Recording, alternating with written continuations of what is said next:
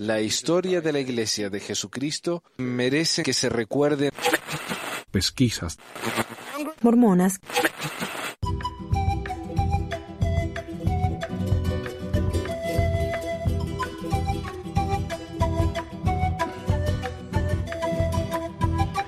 Bueno, bueno a todos, bienvenidos al programa 276 de Pesquisas Mormonas del 31 de enero 2021. Gracias a todos por estar con nosotros. Tenemos hoy con nosotros, como siempre, a Cintia y vamos a tener también a Meli, que, se nos, que nos está acompañando para compartir el, el ensayo que vamos a leer hoy.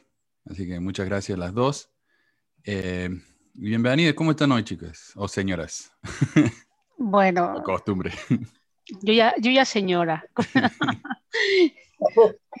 bueno, bien, yo bien.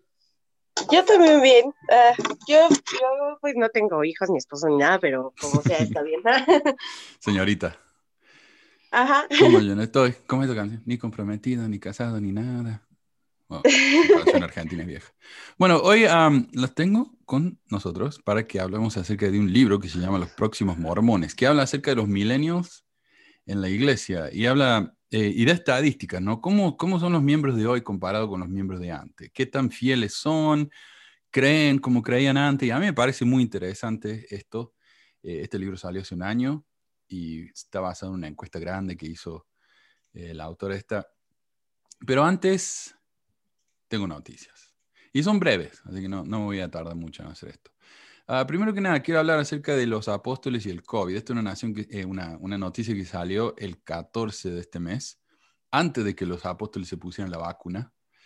Y dice, una cuarta parte del quórum de los 12 apóstoles contrajo COVID-19 durante la pandemia. Afortunadamente, la enfermedad hasta ahora ha infectado solo a los miembros más jóvenes del grupo y todos se han recuperado. El último fue Ulises Suárez, el brasileño de 62 años, el nene, la verdad. El miembro más joven y más reciente del quórum. Se unió a los 12 apóstoles Dale Renlund y Gerrit W. Hong, que son los otros que tuvieron el COVID. Como las únicas autoridades de los saltos del último día que saben que dieron positivo por el coronavirus. Eh, bueno, y como digo, el 19 se pusieron la vacuna, así que la... Y, y, él le dio esto el 8, parece, así que, pucha, 11 días antes. Y yo me puse la vacuna ayer. ¿Sabes que estaba preocupado que me iba a doler el brazo porque mi esposa andaba con un dolor después de la vacuna? Pero estoy, mira, casi como que nada, si fuera el flu nomás. Uh, ah, y me olvidé de, de, de, anunciar. Yo quiero agradecer acá al señor Francisco que, nos ha que me ha mandado una donación eh, bastante importante ahí por PayPal. Me ayudó a pagar el traductor de este mes, básicamente. Así que muchísimas gracias, Francisco. Y me preguntaba eh, Cintia, yo tengo el calendario de oyentes. Si quieren verlo, el calendario está ahí abajo eh, en la descripción del programa. Si quieren participar en el futuro, así es como se nos anotó acá a Meli. Eh, si a ustedes les interesa, hoy no vamos a tener eh, llamadas, pero si quieren participar, anótense y, y, podemos hablar, como le digo, como dije la semana pasada, no, no hace falta que no hace falta que, que, hablen específicamente del tema que vamos a hablar, sino pueden compartir cualquier cosa que, que, se les dé la gana. ¿Me escuchan? Ustedes, yo no escucho nada, no sé si es porque están... No, yo sí te escucho, pero okay. es que lo he silenciado no para, por si hago alguna... Sí, yo también escucho bien, solo puse bien. el silencio para que no haya ruido.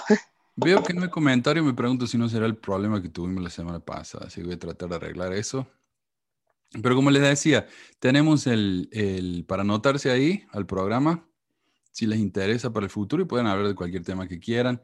Ya me ha llegado una historia personal esta semana, así que ya tenemos eso, de, podemos volver de nuevo al menos con una vez, en una semana más. Y, a ver, voy a hacer un comentario, si se puede. Parece que sí. Ok, ahí está. Ahí está. Bien. Um, y yo, yo no sé si se acuerdan, pero justo antes de que empezara a hacer estos programas en vivo, yo anuncié que iba a empezar el programa, a hacer el programa cada dos semanas. Porque es mucho tiempo preparar esto y después se me ocurrió hacer el vivo. Digo, bueno, si hago el vivo, eh, no me va a llevar tanto trabajo prepararlo porque la mitad del programa va a ser gente llamando, participando, va a ser más fácil. Pero no se me dio así, así que lamentablemente, ¿no? Y de nuevo se me está haciendo mucho trabajo se me están apilando los programas, ya no, no me da mucho tiempo, así que lo que voy a hacer, no quiero hacerlo cada dos semanas porque si no, honestamente me aburro si no lo hago cada dos semanas. Pero me voy a tomar el último domingo del, del, mes libre. Hoy es el último domingo de enero, bueno, hacemos el programa, pero el mes que viene, empezando el mes que viene, me, tengo, me tomo una semana libre para poder eh, ponerme al día ¿no? con todas las cosas que quiero, que quiero preparar para el programa. Ese es el anuncio que quería hacer. Así que si y eso, y eso el último domingo del mes también me da la oportunidad de eh, ir eh, publicando los programas viejos del archivo que están en el podcast, pero no están en YouTube. Ah, también por eso. Bueno, y eso eran los anuncios, pero como, como les decía, bueno, un tercio, un cuarto de los apóstoles han tenido el COVID. Y dice que Suárez y su esposa Rosana experimentaron casos leves durante las vacaciones. Suárez hizo historia en la primavera. bueno, Así que Renlund, de 68 años, cardiólogo jubilado, y su esposa Ruth dieron positivo a principios de diciembre. A principios de octubre, Gong, de 67 años, y su esposa Susan contrajeron COVID-19. y es peligroso, ¿ah? porque esta gente son bien grandes. Miren, Nelson tiene 96 ya. Sería, estaría durísimo si les da. Claro, eh, a ver, las estadísticas dicen que más del 90% de las personas que fallecen por coronavirus eh, son mayores de 60 años. Sí, Sí, yo también estoy agradecido. Ahí en, Las Vegas he empezado a darle la vacuna a las personas mayores de 70, así que mi papá se la puso, así que por lo menos estamos tranquilos en ese sentido, pero sí, esta gente son muy grandes. Y lamentablemente el ayuno no ha ayudado, así que tienen que recurrir a la ciencia. Bueno, el ayuno no, pero yo creo que lo que sí les ayudó es su situación económica, ¿no? Una de, es algo que eh, desde que se enferman empiezan a recibir atención, yo creo que están súper cuidados y eso yo creo que también ha tenido mucho que ver en que, en que estén bien. Absolutamente. Y mejor alimentados también. Además que la iglesia tiene su propio hospital, así que me imagino que recibirán la mejor. bueno, otra noticia. Eh, muere misionero santo los últimos meses en Haití. Y esto es el Desert News. Un haitiano murió el miércoles por la noche mientras cumplía una misión para la iglesia de Jesucristo en su país de origen, dijo un portavoz. El elder Santo Luis Puindoyur Dortilus fue admitido en el hospital el martes por la noche con complicaciones de salud antes de fallecer. No sé qué fueron las complicaciones. Ah, el elder Dortilus, de 24 años, es de Haití y comenzó su servicio misional en septiembre de 2020. Ah, ¿Qué más? Eh, este es el tercer misionero que muere en lo que va del año, en un mes nomás. Un misionero de Lehigh, Utah, Oley, murió atropellado por un coche a comienzo de este mes. Y el día del año nuevo, otro misionero en Nigeria murió de una condición de salud repentina. Yo la verdad que no sé ni por qué están los misioneros en el campo en este momento. Claro, y lo, lo más gracioso es que te dicen, no te, dicen por qué la enfermedad, pero te dicen que es una condición repentina o porque se le complicó por complicaciones de una enfermedad. No te dicen qué enfermedad. Lo que sí yo recuerdo que los misioneros están, se les manda a que no tienen que ir al, al médico inmediatamente. Y de hecho muchos estadounidenses cuando venían traían su botiquín con antiinflamatorios. Eh, claro. que, a nosotros nos mandaban por pura agua. Uy, Dios. Tenían que pedir permiso para ir. Exactamente, tenían que pedir permiso y muchos de ellos, uno me vino una vez de, hermana, que usted eh, sabe con lo de los pies, a ver, porque a mí me gusta hacer cosas de los pies, ¿no? Pero le digo, sí, pero tú tienes ahí una inflamación, se te ha infectado esa uña, tienes que ir con un podólogo, yo no te puedo hacer eso, porque mm. eso requiere una cirugía ya. Entonces, eh, cosas de ese, de ese estilo que cuando ellos pueden ir eh, a, una atención primaria y atendérselo rápido, les dicen, no, este, traten de hacerlo algo un poquito más eh, casero, tal, porque no quiere gastar la iglesia en en, médico para sus misioneros. Yo es lo, es lo, que vi y lo vi mucho aquí en, este, en la misión y cómo sufrían. yo vi a un misionero que estaba, casi se nos desmayaba ahí en el domingo y mi esposo lo mandó para casa y le dijo, no, no, no, tú no puedes estar aquí, llámale al, al este, le pidió al, al, presidente de la rama que llamara por teléfono a su presidente de misión para decirle que lo iban a llevar al médico, este, solamente avisando. No era, este, no era para, para pedir permiso, era para avisar que lo íbamos a llevar. Mira, yo tuve dos experiencias. Una, eh, yo tenía una uña encarnada en el, en el dedo gordo del pie. Pero era grave porque se me, se me infectaba, no podía ni caminar, el dolor. Y yo le dije al presidente, y el presidente me mandó a una clínica privada que usan ellos, eh, y yo le dije, bueno, hay dos tratamientos. Uno, me pueden quemar la, la, la, uña, la raíz, para que no me crezca más, o me pueden simplemente sacar la uña y que dure un poquito. Y él me dijo, no, haga el tratamiento de la, sacarse la uña nomás. O sea, él no quiso pagar por el tratamiento extra. Y la otra fue que una vez me dio una, una fiebre, estaba mal, mal, mal. Y lo único que hice fue llamarle al presidente para pedirle permiso. Me dijeron, no, no, no, el de tómese unas aspirinas y está bien. Me dieron una, un remedio, la, la, la, eh, esposa del presidente, y ese remedio me hacía dormirme y mi compañero se enojó conmigo porque me dormía, me dormía en la casa de los miembros y yo estaba enfermo y él se me enojó y, y así tuve que andar, ¿no? Eh, enfermo y todo. Pero sí, la verdad que no, no hay mucho trabajo, no nos cuidaban, yo sentí que no nos cuidaban mucho, no, no se preocupaban mucho por nosotros. Ni a ti ni a ninguno. Yo, es que yo, mira, había misioneros de aquí de, de España que lo que hacían es, eh, los padres contrataban un seguro privado eh, durante el tiempo que sus hijos estuvieran en la misión. O sea, aparte de la seguridad eh, social que es este, pública, si sí. tenían una urgencia podían ir al privado, entonces contrataban un seguro privado. Está bien. Es lamentable eso, ¿no? Que los miembros tengan que recurrir a eso. Eh, última noticia, estafadores de Utah condenados utilizaron revelación espiritual para estafar a inversores de 11 millones de dólares, dicen los federales. Dos hombres de Utah que se conocieron en prisión mientras cumplían una condena por fraudes no relacionados fueron acusados en un tribunal federal por un programa comercial fraudulento que uno de ellos afirmó haber recibido en una revelación espiritual según la Comisión de Valores y de Bolsa y Valores. Thomas Robbins de Heber City y Daniel J. Merriman de Casefield y otros dos hombres supuestamente estafaron a 80 inversionistas por 11 millones de dólares.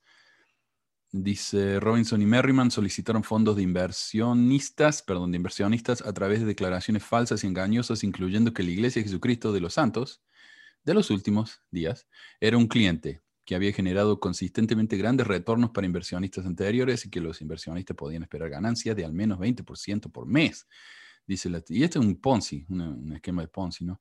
Los dos hombres eh, dijeron que los inversores, que Robin tuvo una revelación espiritual en 2008 sobre un algoritmo exclusivo para el comercio de divisas, materias primas, índices, acciones, bonos y otros instrumentos, pero no pudieron hacer realidad la visión hasta 2011, cuando la tecnología se puso al día con su visión. Bueno, y fueron a la cárcel todo y tienen millones que pagar de regreso, ¿no? Eh, y eso habla más, yo digo, habla más sobre lo, lo, lo, lo que creen los miembros, ¿no? La, cuando uno habla de revelación en la iglesia y la gente cree, ¿no? Eh, porque nos han enseñado que, que, cada uno puede recibir su propia revelación, hay que creer en los líderes. Entonces, cuando un líder o un miembro viene y le dice eso, los miembros están acostumbrados a creerle, ¿no? Y es, es triste, la verdad. Acá me hace una pregunta, dice, eh, Índigo dice, ¿era COVID? Creo que se refiere a la muerte del chico. La verdad que no sabemos, porque no dice, pero no me sorprendería. Uh, Alguien más me preguntó si tuve alguna reacción con la vacuna. No, hasta ahora no. Y yo no creo que, si hasta ahora no me ha dado, no creo que me dé. Uh, mi esposa la tuvo el jueves y le dolió el brazo por dos días y nada más. Bueno. Y bueno, pasemos entonces al, al libro este, The Next Mormons o Los Próximos Mormones. Este es un libro de la estudiosa mormona Jana Reese, que analiza una encuesta que se realizó entre 1.156 mormones y 540 ex mormones de diversas edades en los Estados Unidos y que compara sus comportamientos en relación con ciertos elementos de la iglesia y sus actitudes sobre la política. El libro incluye una sección por capítulo, analiza las diferencias entre las cuatro últimas generaciones. Y yo no sé en nuestros países, uh, pero acá se hace una diferencia entre la, las generaciones, las últimas cuatro, que serían la generación silenciosa o Silent Generation. Los voy a llamar silenciosos, son los más viejos, ¿no? Entre 1920 y 1940, nacidos en esos años. Los Baby Boomers, la generación nacida entre 1946 y 1964. La generación X, entre los 60 y comienzo de los 80. Y los milenios, que son los que vienen después. Y ahora ya tenemos la generación nueva, ¿no? Los chicos de 20 años son los generación Z le dicen acá, o los silenials, algo así. Um, yo eso, la verdad que en, en, cuando estaba en Argentina nunca voy a hablar de generaciones diferentes, simplemente decíamos gente vieja, no sé. eh, luego del análisis se dan ejemplos de encuestas que cuentan sus experiencias personales, lo cual voy a saltear para que no se, se nos haga demasiado larga. Bueno, y yo quiero que para esto nos tomemos turnos leyendo, si les parece bien. Vale. Ah, ¿A quién le gustaría empezar? Meli, ¿te gustaría empezar? El, parte ok. Gracias. Empiezo con The Next ¿no? o con creencia en Dios. donde dice el libro comienza arguyendo. Ah, ok. El, okay. El libro comienza arguyendo que los jóvenes están abandonando la iglesia en números mucho mayores que las generaciones previas y que, las razones son tanto teológicas como políticas. El conservadurismo de la iglesia parece ser la principal razón para tal éxodo. En términos generales, el libro afirma que en el 2007 el 70% de los encuestados que se crearon en la iglesia de chicos todavía se consideraban mormones. En 2014 el número bajó a 64% y entre los millennials es 62%. Este número es entre los nacidos de la iglesia. En general, la iglesia actualmente está reteniendo a menos de la mitad de sus miembros. Un punto interesante mencionado en el libro es que, en los 80, cuando la iglesia se jactaba del crecimiento enorme de la fe entre el 4 y el 8% anual, mayor que el crecimiento de la población, muchas otras iglesias estaban creciendo de la misma manera. Ahora que todas las iglesias están perdiendo miembros y no están bautizando tantos conversos, la iglesia está, em, la iglesia está viendo el mismo fenómeno. Pero en comparación, la iglesia hoy está teniendo más éxito que muchas otras. Mientras algunas iglesias están teniendo un crecimiento negativo, es decir, están perdiendo más miembros que los que están bautizando, la iglesia mormona tuvo un crecimiento del 0.75% en 2017. Esto no considera cuántos permanecen activos alrededor del mundo y em, considerando que los, con 2017 la iglesia abrió 184 unidades, pero también cerró otras 184, el crecimiento parece ser nulo.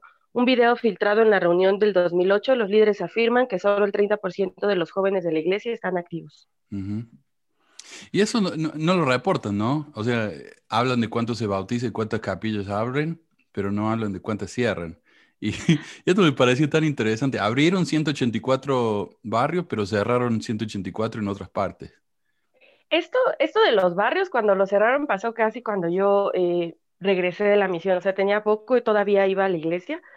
Recuerdo que, o sea, sí fue como una noticia así como de verdad, pero, pero ya se veía venir. O sea, sí recuerdo cuando, desde que estaba, digo, yo estuve en la misión 2009-2011, este, y había, o sea, había poca gente, había, por ejemplo, hubo barrios en donde estuve donde había, si acaso, 10 personas eh, los domingos, y, y, ni siquiera el obispo era una de esas 10 personas.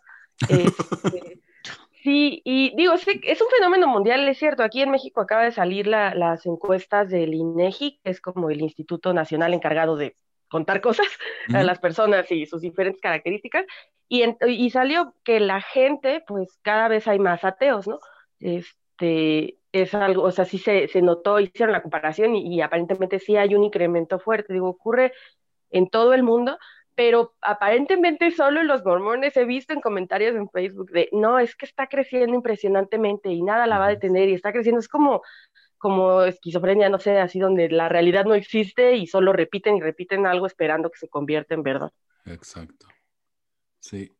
Y, y lo bueno es que la iglesia, por más que no da los números de cuánta gente se va, cuántos números cierra, nos dice el total de barrios nos dice cuántos barrios hay, cuántas capillas, cuántos miembros. Entonces uno, si se toma la molestia de comparar los números de este año con el año anterior, ahí uno se da cuenta realmente si se han abierto tantos barrios como dicen, si se han bautizado tanto, o si hay tantos miembros como dicen. Eh, pero nadie se toma la molestia de hacer eso, lamentablemente. ¿Qué más? Sí, yo, yo estuve en, en una rama en, en Chile, en Pucón, donde el, el presidente Rama no iba. Teníamos que abrir nosotros la capilla y todo. Sí, a, ah. nosotras nos sacaron de ahí porque no había sacerdocio y pues había puras hermanas. Y sí, y sí, los misioneros hacíamos todo. Cintia, ¿puedes leer la sección 1? Creencia en Dios. Dice, creencia en Dios en las enseñanzas cristianas. El 85% de, la de las generaciones más viejas dijeron que creían en Dios sin dudas de la generación X el 76% y millennials el 70,5%. Pero esto no significa que sean ateos. Nueve de diez millennials dicen creer en la resurrección de Cristo en grados diferentes, solo que no están tan seguros como las generaciones anteriores. Mm. no lo entendí bien, ¿no? O sea, o sea creen. Pudo haber resucitado. Creen en Jesús, pero sí, Cristo en la resurrección. De diferente. como algo, como algo simbólico, no sé. Sí, eso no, bueno, yo tenía una amiga, creo que tengo un ejemplo, yo tenía una amiga en la universidad que una vez le pregunté, yo todavía era creyente, y fue como, ¿tú crees en Dios? Y me dijo, sí creo en Dios y estoy por decidir si Jesucristo era su hijo. Este, así, o sea, así era más o menos. Bueno, las áreas que, más han declinado, eh, las áreas que más han declinado tienen que ver con la autoridad profética y del sacerdocio. Apenas la mitad de los milenios creen sin duda que José Smith es un profeta y que los líderes actuales son apóstoles y profetas de Dios. Solo el, 40% eh, creen que el sacerdocio es solo para los hombres. De todos modos, a pesar de que los millennials son menos devotos que los mormones más viejos, son mucho más fieles que el resto de millennials no mormones. Esto puede eh, tener que ver con, una influencia adicional que es el seminario. Considerando que se requiere que los jóvenes entre 14 y 17 deben atender clases de religión diario, no hay duda de que esto asegura una, tendencia. una tendencia. ¿Se dice eso así? No sé. que van a la capilla. Bueno, una asistencia más regular. Asistencia, ahí está, déjame cambiar. Oh, que la del resto de las religiones. Además, eh, que los jóvenes que eh, asisten a seminario regularmente salen a la misión de manera mucho más frecuente. Sí, ¿sabes qué? Lo, lo que yo he notado, porque yo, yo iba a la iglesia eh, adventista con mi mamá antes de hacer los mormones, y uno va a la iglesia adventista y aprende, eh, va a una especie de seminario que hay, llena cuadernitos y escucha los discursos, pero no se espera nada de uno que vaya a la misión, que vaya al seminario todos los días a las 6 de la mañana. No hay ese tipo de presión en los jóvenes. Y yo creo que cuando en la iglesia uno tiene esa, esa, esa idea de que uno va a servir una misión, de que va a convertirse en, en líder, de que va a recibir el sacerdocio, le pone mucha más presión a los jóvenes y, le hace que uno sienta que tiene que seguir yendo, ¿verdad? A mí me parece que esa puede ser la diferencia también, además del seminario. Y también, sí, y al igual que como los que no se van a la misión, los que no asisten al seminario también son este, menospreciados. Sí, y vamos a hablar de eso también, de los jóvenes que van a la misión. Eh, de hecho, es la próxima sección, pero sí, es, mm. es un, es una, es una condición muy difícil para los chicos que se vuelven temprano, que no van. Y tengo una cosita que quiero mencionar sobre eso también, sí. La geografía también afecta. Fuera de Utah, casi la mitad de los miembros son conversos, mientras que en Utah solo el 19% lo es. Este apoyo familiar y crecimiento en la iglesia afecta mucho la activación y la ortodoxia de los miembros. Un problema mm. mencionado por los encuestados es que la iglesia se está haciendo crecientemente más aburrida en el pasado los barrios tenían actividades con obras de teatro, musicales, campamentos. Hoy la iglesia ha prohibido las obras teatrales y los musicales y al abandonar a los Boy Scouts cada vez hay menos cosas divertidas para los jóvenes. Obviamente las reuniones dominicales y las clases de seminario no son suficientes como para atraer y mantener a la juventud. yo recuerdo que cuando yo era joven, cuando entré a la iglesia, yo asistía bueno, yo empecé el seminario a los 12 años, que, que, nos dejaban ir de oyentes. Y, eh, y, recuerdo ir solamente los sábados. Los seminarios solamente eran los sábados, eran dos horas, pero ibas tempranito, terminábamos el seminario, nos íbamos a la cancha a jugar baloncesto y después teníamos un refrigerio. Hmm. Y, y, claro, íbamos y socializar eh, con, con, las demás personas, pues era lo que te atraía, porque tú querías hacer amigos, ¿no? O sea, no, no solamente estar escuchando la clase, aunque dentro de la clase también eran muy activas y estaban bastante bien. Eh, y ahí había veces que después del seminario nos íbamos a patinar, nos íbamos a, no sé, al parque o a ver una película al cine. Eh, hacíamos actividades y era, era entretenido, pero ahora parece ser que tienes que ir a las 6 de la mañana, a las 5 de la mañana a una clase de seminario todos los días eh, con un montón de sueño y sin haber dormido casi, después tenerte que ir al, colegio. De hecho, yo, bueno, yo nací en la iglesia, pero hubo un tiempo en que estuve menos activa y el motivo por el que regresé fueron las actividades.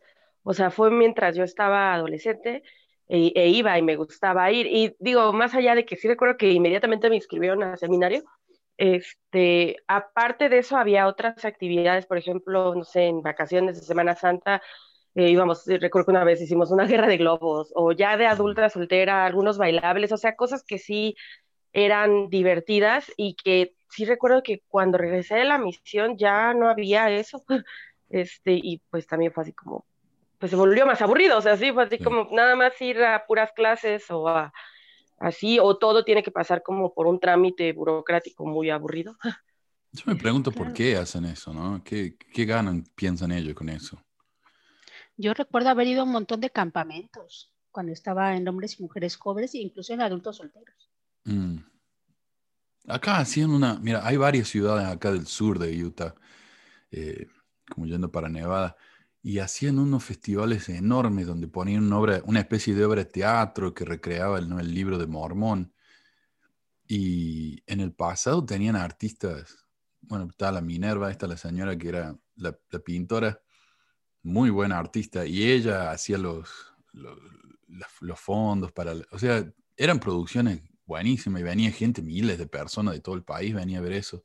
Y hace unos dos o tres años atrás el presidente dijo, no, no más y nadie sabe por qué.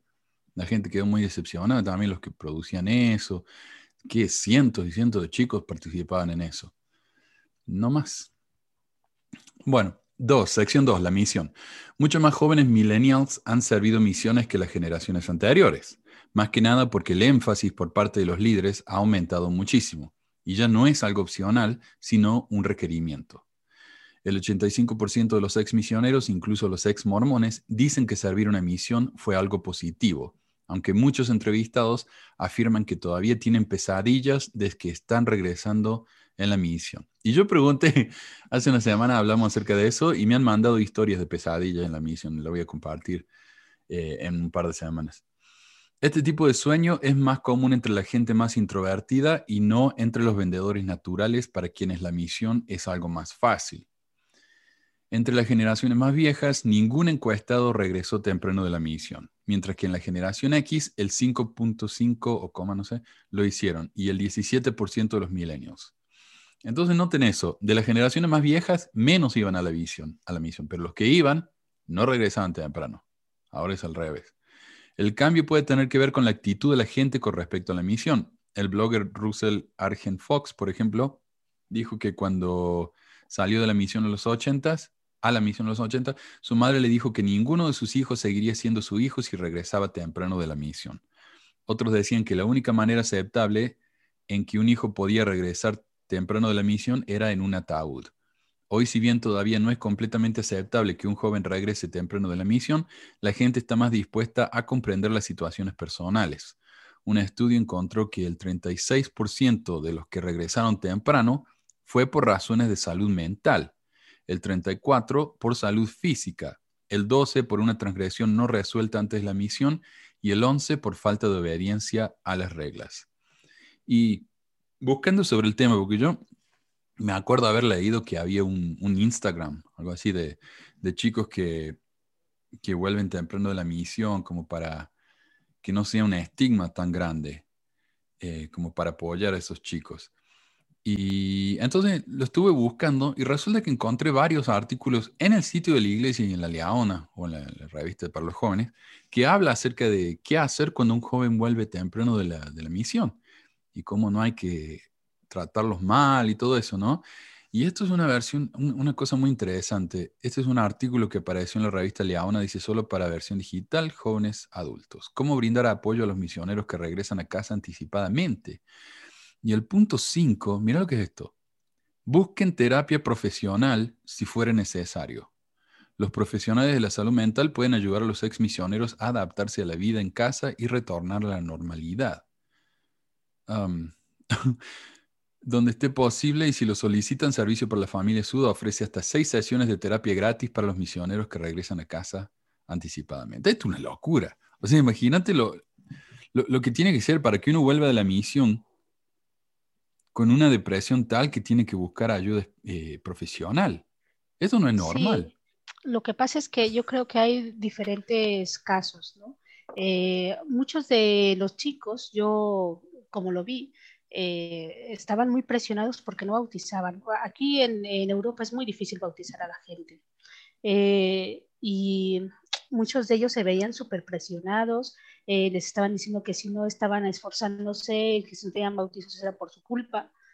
y realmente se sentían muy mal. Y yo llegué a ver algunos que, que estaban mal, y, pensaban que realmente era por su culpa y, y no sé, y luego también a los miembros de la iglesia nos hacían sentir culpables, ¿no? Si no se está bautizando la gente es porque ustedes no saben retenerlos cuando los llevan los misioneros, ustedes eh, no los eh, nos hacen sentir eh, bien a las personas. O sea, la culpa es de los miembros y de los misioneros. No es porque las personas no les interese o las personas mm, piensan que eso no es lo que están buscando. ¿no?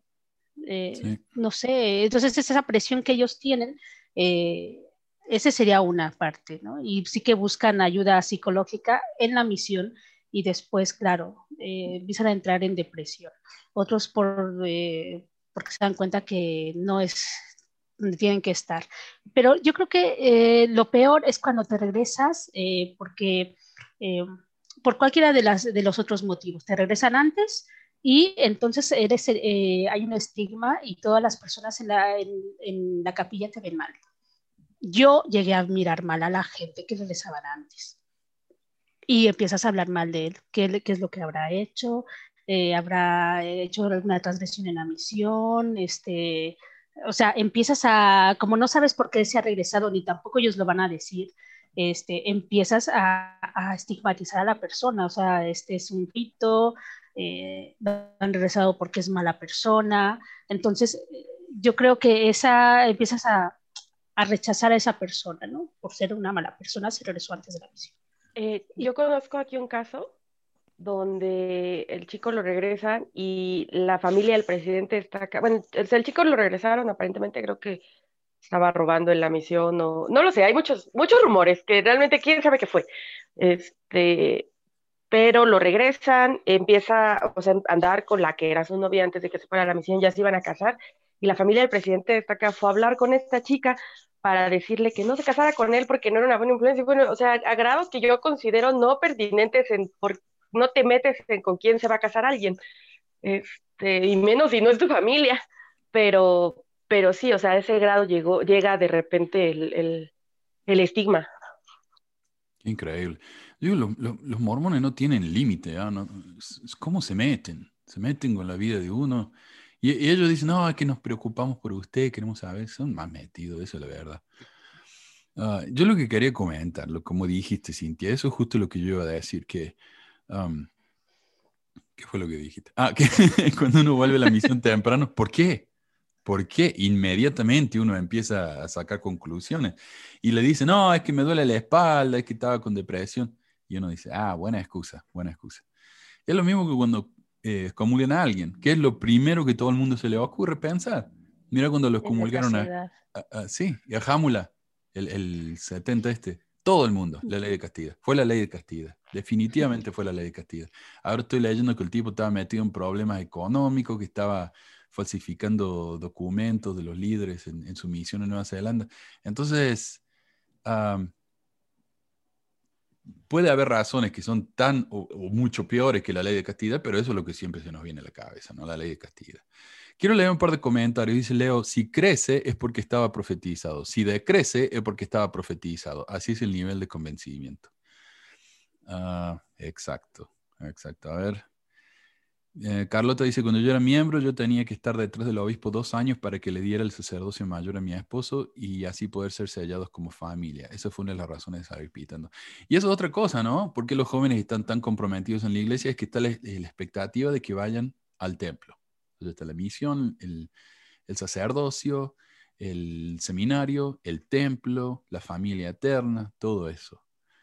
Catalina dice, las neurociencias indican que no es adecuado que los adolescentes a las 5 a.m. estén estudiando. Eh, Bueno. Bueno. Uh, Meli, entonces, ¿puedes leer la próxima sección? Sería la 3, creo. Sí. Ay, el templo. Ahí va. Sí. Ay. Menos de la mitad de los exmormones encuestados fueron al templo. El 11% dijo que fue una experiencia muy positiva, mientras que los miembros activos fueron el 59% dijo lo mismo. Cuatro de diez exmormones dijeron que fue una experiencia negativa, mientras que el 8% de los activos dicen lo mismo.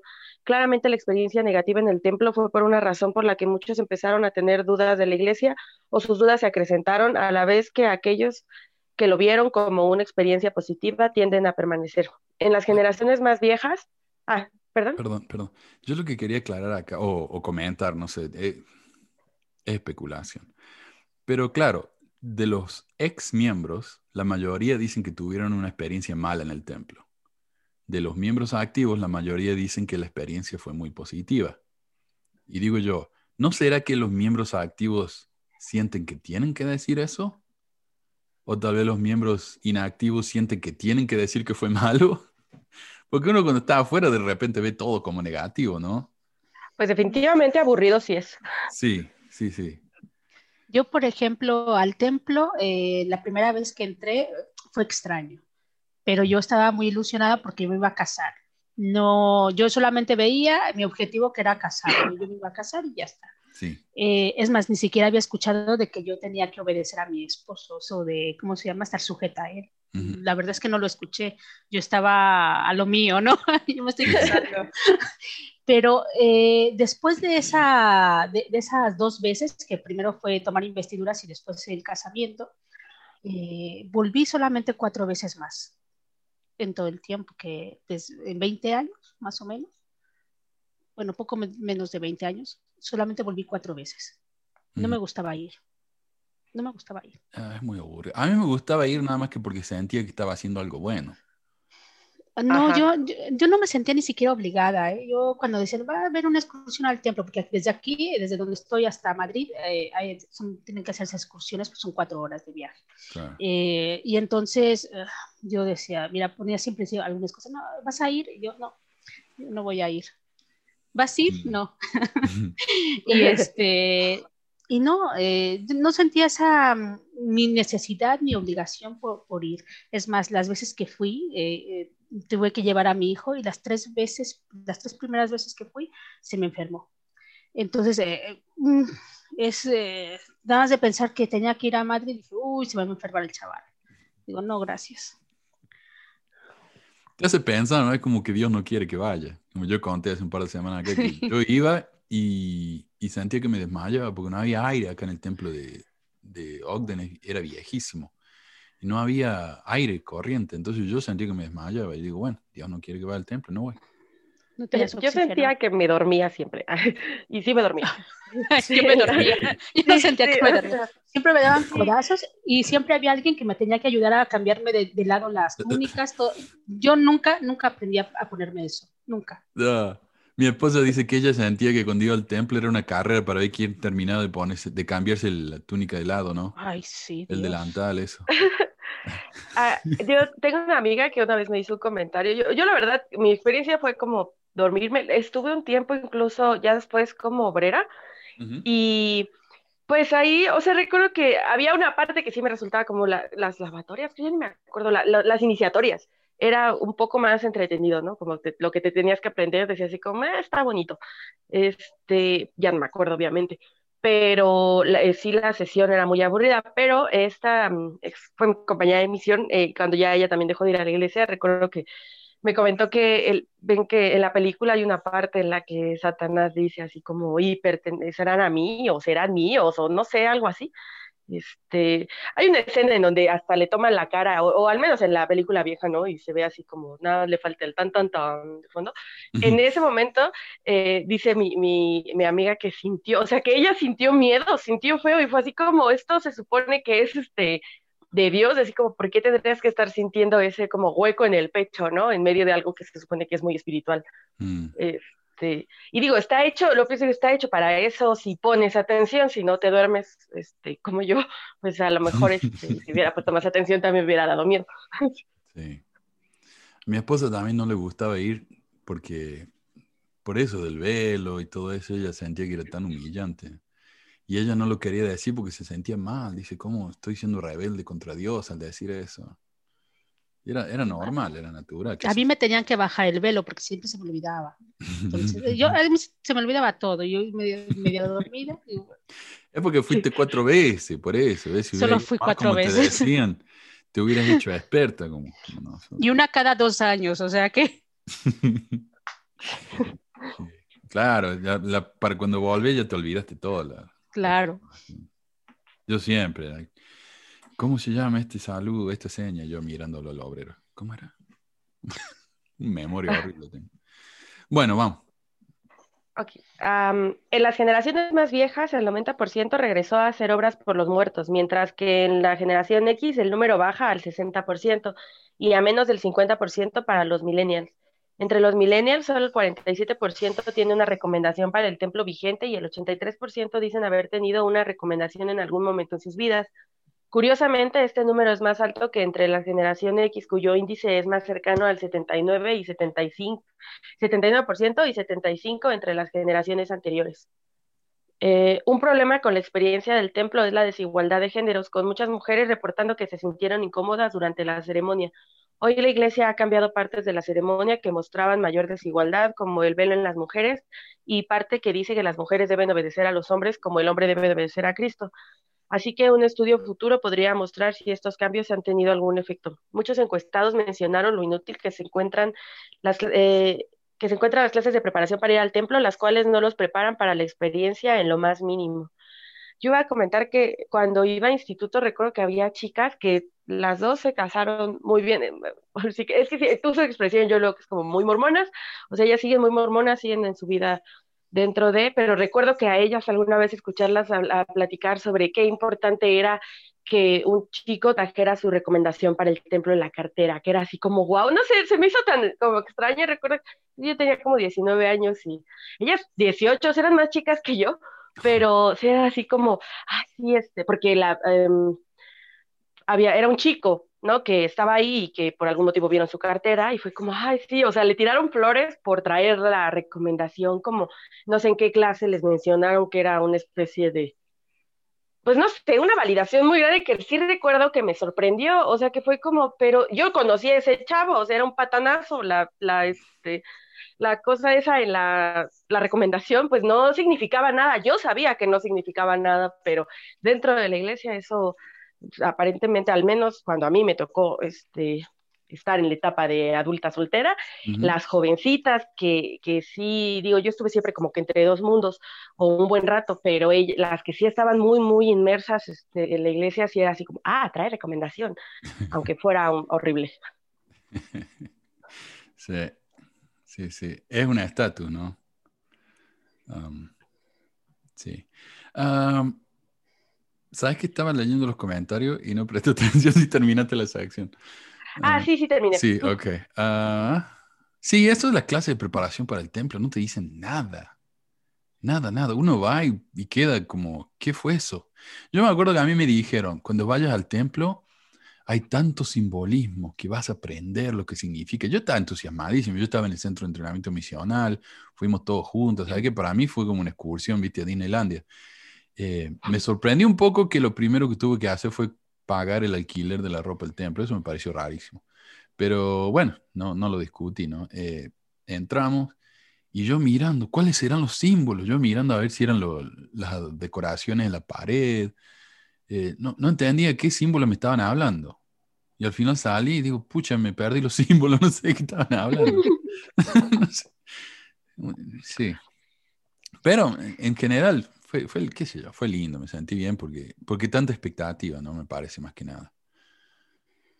Mm. A mí porque me gustó el nombre que me dieron. Ah. A mí me pareció raro, digo, eh, y yo lo noté, porque nunca lo había escuchado antes ese nombre. Yo lo digo, no me tengo problema, se llama Bernabe. Y yo digo, me voy a olvidar este nombre. Y nunca lo Así que noté en la, en la escritura mía, al frente puse la escritura donde aparece el nombre de Bernabe, porque digo, no quiero que Satanás se entere cuál es mi nombre, ¿no? Así lo voy a engañar. Ah, bueno.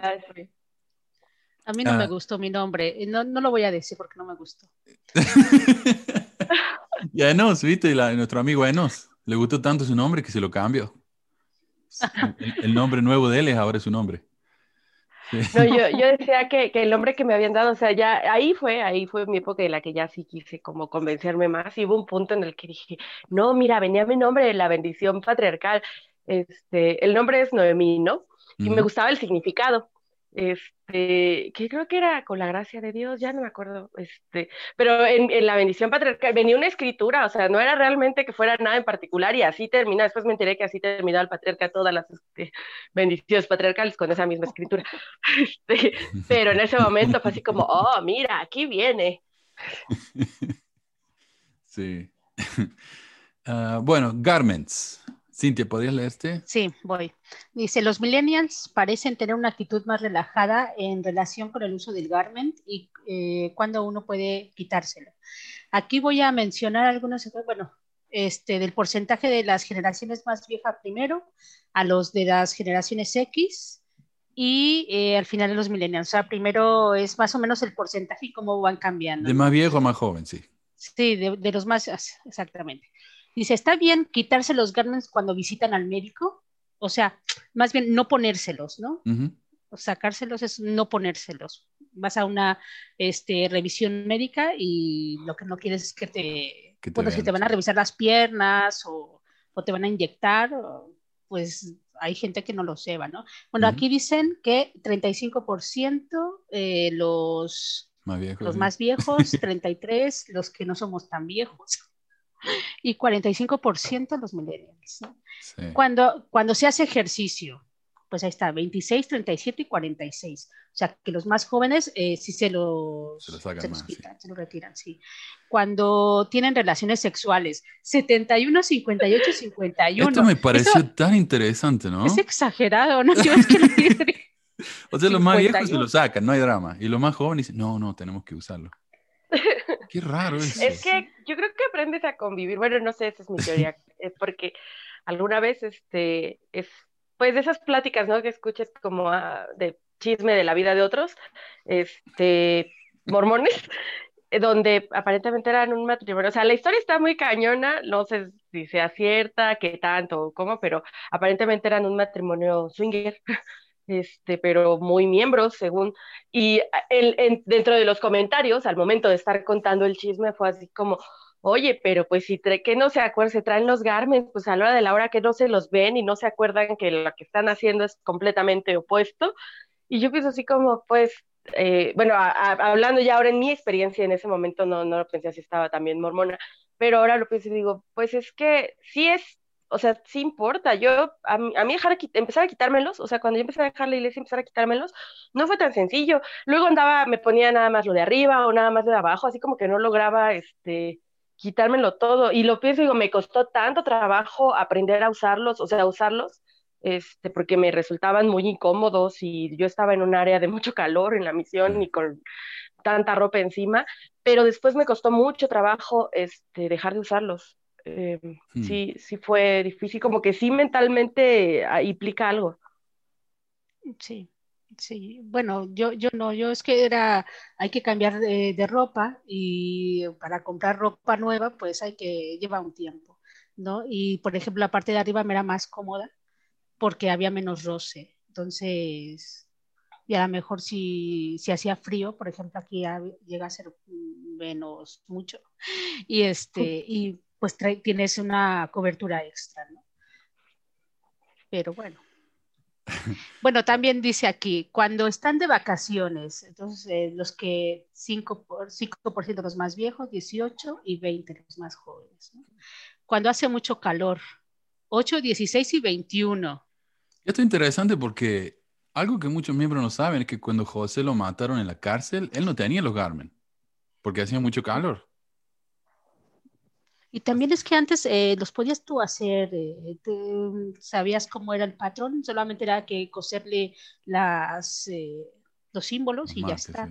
Pero ahora es que yo, por ejemplo, había pedido unos para el frío y no me quedaban bien, estaban muy grandes y Y entonces le dije a la chica, digo, bueno, da igual, digo, los voy a recortar porque no puedo llevarlos hasta madre. No, no los puedes cortar porque eso no se puede. Y yo dije, ah, y cuando ves ahí las entonces no se puede hacer modificaciones, digo, anda, sí, corte por aquí, corte por allá, porque si no, no me, mm, digo, no me quedan. bueno, eh, y si hay una diferencia entre géneros también, las mujeres son mucho más conservadoras en el uso del garment que los hombres. Sí. Más, también se critica más, ¿no? Ah, es que decir, aquí en las fiestas, por ejemplo, ah, cómo era comidilla de la gente si a alguien se le ocurría eh, quitarse la parte de arriba del garment y ponerse un vestido, o sea, straple o, ah, sí. o sea, que se notara, todas tenían que traer el chalequito, porque si no, o sea, era muy criticado, eh, sobre todo cuando eran casadas, este, digo, a mí me tocó, a mi a mí me tocó escuchar a mi familia, ¿no? Digo, no es una, a lo mejor no lo escuchas aparentemente tan en mala onda, pero si ya lo piensas, dice, pues qué intrometidos, ¿qué les importan? ¿Sabes dónde se ve mucho eso? Eh, yo estaba en varios grupos de, de mormones fieles. Uh, perdón. voy a cerrar el WhatsApp. Estaba en muchos grupos de mormones fieles y, y por ahí hacían propagandas, ¿no? La gente hace propaganda de sus negocios. Y había uno donde una señora que ponía propaganda de sus vestidos que vendía ella todos los días. Y la gente, eso no es eh, modesto, señora, eso muestra mucho los hombros. Y la gente, viste, horrorizada por, por los vestidos que vendía la doña. y otra cosa que quería decir me sorprendió a mí que los, los más viejos tienden a sacarse más el garmen cuando tienen relaciones sexuales que los jóvenes. Y yo me pregunto si eso no será que las generaciones más viejas, ¿no? de allá de los 20, ¿no? estos son los los boomers y todo eso. Eh, si no será que ellos eran más, ah, como que tenían más vergüenza de mostrar, de mostrarse en ropas interiores a la familia, a la esposa. Ahora no, ahora yo me imagino que los jóvenes no tienen drama de andar en, calzones por la casa, ¿no? Y no sé si será eso, que no querían que, que el esposo o la esposa viera su ropa interior, entonces se la sacaban. No sé si tendrá algo que ver con eso, pero Tal vez se me ocurre, porque no sé cómo puede ser la explicación si nunca se sacan los Carmen esta gente, pero cuando tienen sexo, pum, se vuelan los Carmen. Sección 5, matrimonio. Los mormones tienen el índice de matrimonio más alto de cualquier otra religión cristiana lo que hace que sea muy difícil ser soltero en la iglesia. Eh, perdón, ser soltero en la iglesia. Ser soltero y sin hijos puede ser algo muy doloroso y estresante. El 66% de mormones adultos están casados, comparado con el 48% del resto de la población de los Estados Unidos. Lo curioso de todo esto es que hay más hombres, 20%, que mujeres, 17%, solteros, lo que muestra que a pesar de que en la iglesia se cree que hay más mujeres que hombres en la iglesia y en la sociedad en general, la realidad es lo opuesto. En Utah, por su parte, el número de mujeres es el doble que el número de hombres, o sea, solteros. Aunque en parte tiene que ver con el hecho de que muchas mujeres no sienten la urgencia de casarse para poder ser mantenidas por un hombre, sino que quieren tener sus propias carreras, a diferencia de las generaciones anteriores. O sea, estamos hablando de las generaciones nuevas, ¿verdad? También hay una diferencia en actitudes. Si bien las mujeres solteras reciben lástima en la iglesia, los hombres solteros están condenados. Tal vez como consecuencia de la que famosamente dijo Brigham Young, un hombre soltero de más de 25 años es una amenaza para la sociedad. Eh, los hombres solteros raramente son invitados a actividades de familias, la gente no los quiere alrededor de sus hijos, las mujeres no pueden ser amigas porque se considera inapropiado, todo lo cual causa un gran aislamiento los barrios de solteros son muy comunes en los Estados Unidos. Sí, mira, yo, yo por ejemplo lo veo con mi suegra, que ella es, divorciada. Ella en la iglesia se siente muy incómoda, entonces va a por lo general va a la sacramental y se vuelve a la casa. Y, pero ella es digna de lástima, o sea, pobre mujer, está sola, no tiene una familia con ella. Pero si fuera mi, mi suegro, mi suegro se cansa enseguida, ¿no? Después que se divorció. Si fuera mi suegro solo en la capilla soltero, todo el mundo diría, ¿qué le pasa al viejo este? Debe ser medio pervertido, no sé. Eh, da un poco de miedo ver un hombre mayor solo en la capilla. Y esa es la diferencia ¿no? entre las actitudes de la gente. Los barrios solteros son muy comunes en los Estados Unidos, barrios donde los solteros menores de 40 asisten para encontrar pareja. Pero esa práctica sirve también para crear la idea de que el soltero es un problema que debe arreglarse además de convertirse en personas invisibles para los que asisten a barrios familiares. Eh, el estado civil de un miembro de la iglesia también influye en su actividad. El, 42% de los mormones casados leen las escrituras a diario. Entre los solteros, solo el 31%. El 54% de los casados creen sin duda en la iglesia, mientras que solo el 38% de los solteros lo hacen, a la vez que 20% más de casados han visto la última conferencia. Eh, ¿Sabes, qué? Creo que es también eso. En, la misión te decían que tu compañero te cuida, ¿no? O sea, tu compañero está para vigilarte. Yo creo que aplica algo parecido en el matrimonio. Ahí entre dos, pues es más fácil estarlos vigilando. Y sí, sí te dicen, o sea, yo sí recuerdo que era algo así como, pues el estado ideal es estar casado, porque para lograr la exaltación, pues tienes que hacerlo casado. Entonces, si no estás casado, te estás perdiendo una parte de tu progreso, estás incompleto. Sí. Y hay tanta, eh, eh, yo digo, esta es la iglesia que es más de apariencia que cualquier otra. Eh, todos tienen que ser perfectos, todos tienen que ser felices. Eh, la familia mía es más eh, reverente que la tuya, siempre así, ¿no? Eh, tienen que mostrar la carita feliz. Y me parece que entre las, en las personas casadas existe eso también. El hombre tiene que verse como el más espiritual con la esposa. Incluso después de varios años de casado, ¿no? Se siente esa presión de que uno tiene que aparentar y ser el, el líder espiritual y la mujer tiene que ser la, la mujer virtuosa, la buena madre. Y entonces tal vez por eso también sienten ellos que tienen que, leer las escrituras, hacer la noche de hogar y todo eso. cuando uno se va de la iglesia, por lo menos en mi experiencia, yo me fui de la iglesia con mi esposa empezamos a ser mucho más honestos con el otro, ¿no? Que, antes. Dice, los mormones son el segundo grupo después de los hindúes que, que más se casan dentro de su grupo religioso lo que a su vez produce hijos con más probabilidades de permanecer en la iglesia, mientras que los solteros que van a barrios familiares tienden a ser tratados como adolescentes o incluso como niños. Eh, yo por eso también, yo iba a un barrio de... Eh, entre los barrios latinos no pasa tanto esto, porque estamos acostumbrados que los chicos grandes solteros estén con la familia, pero acá los gringos eso es muy raro, uno a los 18 años tiene que ir a la casa. Y entonces cuando un, adulto va a un barrio familiar soltero, se ve raro. Se ve raro. Y yo, yo me sentí raro también, así que finalmente fui al barrio soltero, aunque no me gustaba para nada. Pero si yo iba al barrio familiar, me miraban mal. Yo era sumo sacerdote. Yo, a mí me hicieron sumo sacerdote en cuanto volví a la misión porque no había gente para ser consejero de barrio. Entonces, cuando yo llegué acá, yo tenía 24 años, era sumo sacerdote, y que el, el sumo sacerdote más joven acá tiene como 50 y tanto. Entonces vinieron a mi casa los sumo y me dijeron, eh, hermano Zain, usted es sumo sacerdote y usted es joven. Tal vez se sienta más cómodo con los elders. O sea, me echaron, me, echaron del quórum.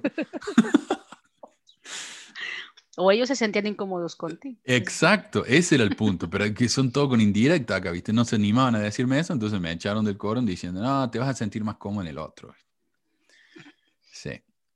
Eh, como nota aparte, quiero agregar que como latino en un barrio familiar gringo, yo también he sido tratado como niño. Mi obispo, incluso casado con hijo, mi obispo, quien era menor en edad que yo, por ejemplo, me hablaba como si estuviera hablando con uno de sus estudiantes de secundario, un trato que podía contrastarse marcadamente de la manera en que él trataba a los otros gringos y la manera en que me trataba a mí. Él me decía, hey, buddy, buddy, e, es como uno le dice a los chicos, hey, buddy, como, hey, nenito, no, eh, pibe, no sé cómo diríamos en Argentina. Eh, a mí me resultaba insultante eso. Buddy, él no le decía buddy a nadie más, a mí no Pero bueno. Con respecto a los hijos, la cosa no ha cambiado mucho. Las familias con muchos hijos, siete o más, han disminuido un poco y los milenios están teniendo menos hijos que las generaciones anteriores. Pero todavía están teniendo mucho más que el resto de la población, con un promedio de cuatro hijos por familia. Así es. Son bastantes. Sí. Yo hice, esta semana le estoy eh, enseñando en matemática, en la clase de matemática, le estoy enseñando a los chicos a hacer gráficos de, información. Y hicimos un gráfico en el que yo le, decía, bueno, ¿quién, uh, ¿quién tiene siete años? ¿Quién tiene ocho años? ¿Quién tiene un hermano? ¿Quién tiene dos hermanos? ¿Quién tiene tres? Y así, ¿no? Cuando llegué a cuatro, como dice acá, la mayoría de los chicos levantaron la mano. Y seguimos hasta como a los ocho. ¿Cuánto tiene ocho hermanos? Y todavía chicos levantando la mano. Nadie tenía cero hermanos. Increíble. Pero sí, e, e, ese es. Y, y los hombres acá están, yo digo, bueno, están enfocados, eh, las universidades de, de, de BYU y todo eso, tienen muy buenas carreras de negocio, acá hay muchos negocios, Utah es un gran estado para, para las empresas privadas que quieren empezar, tecnología, videojuegos, y es porque la gente acá tiene que hacer dinero. Si uno va a criar ocho hijos en Utah, tiene que hacer dinero. Entonces, por eso está ese enfoque, e, ese, ese énfasis en ganar mucho, ¿no? Para criar familias grandes. Bueno. Y además es una forma de mantener entretenida, ¿no? Yo tengo una compañera, bueno, yo tengo 33 y es raro, o sea, dejé de ir a la iglesia hace cinco años, para cuando yo dejé de ir a la iglesia, más o menos, ¿no? Más o menos, pero ya era mayor, o sea, teniendo 27, 26, yo ya estaba grandecita para estar soltera y la mayor parte del humor, de por sí, la mayor parte del humor mormón tiene que ver con burlarse de las mujeres, ya sea en la sociedad de socorro, solteras y casadas, este, porque son chismosas o por lo que sea. Pero cuando eres exmisionera y no te casas, también ese es un problema. Este, o sea, eres porque te dicen que sí porque eres mandona, que y, es, o sea, hay muchos prejuicios con las mujeres que si tienes opinión aparentemente, pues no está tan bien. Este, eh, bueno, o sea, sí te como ah sí buena onda y todo, pero de alguna forma hay hay reservas, ¿no? Y si sientes, o sea, no te lo dicen, pero sientes que hay un, tienes una etiqueta diferente. Este, la verdad, eso en parte me volvió muy fácil dejar de ir. O sea, yo no dejé de ir por eso, yo tenía mis propios motivos, pero eso no me costó nada de trabajo, porque claro que a nadie le gusta que pues te estén juzgando por ser soltera, ¿no? Y es como, pues si las opciones no me gustan, pero ahí viene otro juicio porque te dicen, es que están esperando a José Smith o a Morón y es como, pues a lo mejor no, pero estoy esperando algo más que lo que hay aquí, ¿no? Aquí, por ejemplo, hay muchos chicos que se van a la misión y no hacen carrera, no sé si en todos los países de Latinoamérica ocurra lo mismo, pero aquí en México son, yo creo que es como un volado, la mitad y la mitad, y varios de ellos porque se fueron y regresaron y se casaron súper rápido y pues no quedó más que trabajar, ¿no? Este, algunos piden el fondo eh, para la educación y medio con eso se apoyan, pero aquí no es tan sencillo este, continuar. No le quiero quitar el mérito a quien lo sigue haciendo, pero es como si, o sea, yo siento que los quieren mantener tan ocupados para que no se sienten a pensar si lo que están haciendo realmente es lo que quieren para sus vidas. Absolutamente, sí. Sí, yo me casé a los 27 años y dos de mis hermanas se habían casado antes. Entonces eh, la sociedad de socorro se decían que yo me iba a quedar. O sea, que a mí ya me habían saltado. Eh, en México hay una, un dicho que dice burro saltado, burro, quedado, o algo así. Ah. Y, yo lo he vivido con hermana, hermana saltada, hermana quedada. Sí, no, aquí era burro, pero el caso es de que es eso, que luego había hermanas de la sociedad de socorro que sí me decían, oye, ¿y tú es que no has conocido a nadie? Eh, eh, recuerda que tus hermanas ya se han casado, ¿eh? wow. pesada es. Wow. Es lo que te digo, no tienen límite esta gente. Ah, y, con límite me, quiero decir, no tienen borde, ¿no? Les cruzan ese borde y me hacen preguntas totalmente inapropiadas a mí constantemente. ¿Cuándo va a tener hijo? ¿Cuándo va a tener hijo? Oh, sí. Yo, ¿cuándo voy a tener otro? O sea, yo tuve uno y bueno, desgraciadamente no pudimos tener más, pero este, sí estaban molestando y venga y cuando. Y una vez uno, un, hermano, a ver, era buena persona, pero no tienes que meterte en esto, ¿no? Él tenía muchísimos hijos. Y este, ¿cuándo eh, van a tener otro? Porque no sé qué tanto. Le digo, mire, digo, ¿me lo va a mantener usted? No, digo, pues ya está, entonces no es, no es su problema. Antes de pasar a la próxima sección, que es justamente acerca de los roles del género en la iglesia, quiero leer un par de comentarios. Dice True Cards, los garments son una forma de control mental, vestimenta, pretendido significado y simbolismo, así como un recordatorio de ir a un edificio grande y que para eso hay que pagar el 10%. Y sí, y sí, la ropa, si uno tiene que ponerse la ropa apropiada y aprobada por la iglesia constantemente, es un recordatorio, ¿no? De lo que uno está haciendo. Becky dice, desde que me investí nunca me lo saqué, realmente le tenía respeto hasta que no lo usé más. A mí, el, hombre que nos preparó antes de entrar a, la, sesión, eh, nos dijo que cuando uno se cambiaba el garmen, se iba a bañar y se cambiaba, nunca tenía que poner el garmen en el piso. O sea, se llegaba a ese punto, ¿no? Sí, a nosotros ah, nos lo dijeron también, de eso te lo dicen, sí. Sí, a mí ah, también. No, es, o sea, ya va más allá, ¿no? Eso de lo normal. Esto no es simplemente un simbolismo, es sagrado en sí. A ver. Mm, yo leí un comentario que me gusta, a ver si lo encuentro. Ah, ¿Quién fue? Índigo, creo que decía. Alguien decía, sí, acá la, la sociedad de socorro la llamaban en mi barrio. La sociedad de cotorro. De cotorro, la sociedad de susurro, cosas así, ¿no? Sí, el chiste de las mujeres constantemente. bueno. Bueno, pasemos entonces a la próxima. No me acuerdo quién le toca ver a Meli, me A mí, ¿no? Expectativas de los géneros. Ah, no, a mí no me acuerdo ya. El que quiera. Si lo dividimos en dos, porque es largo también. Sí, bueno. A ver, ok. Era matrimonio el que pasó, ¿no? Expectativa de géneros. En promedio, las mujeres en promedio, las mujeres mormonas son eh, nueve puntos más religiosas y ortodoxas que los hombres. Esto no quiere decir que los hombres no crean, solo que no dicen tener el mismo nivel de certidumbre que las mujeres. En lugar de decir yo sé, prefieren decir yo creo.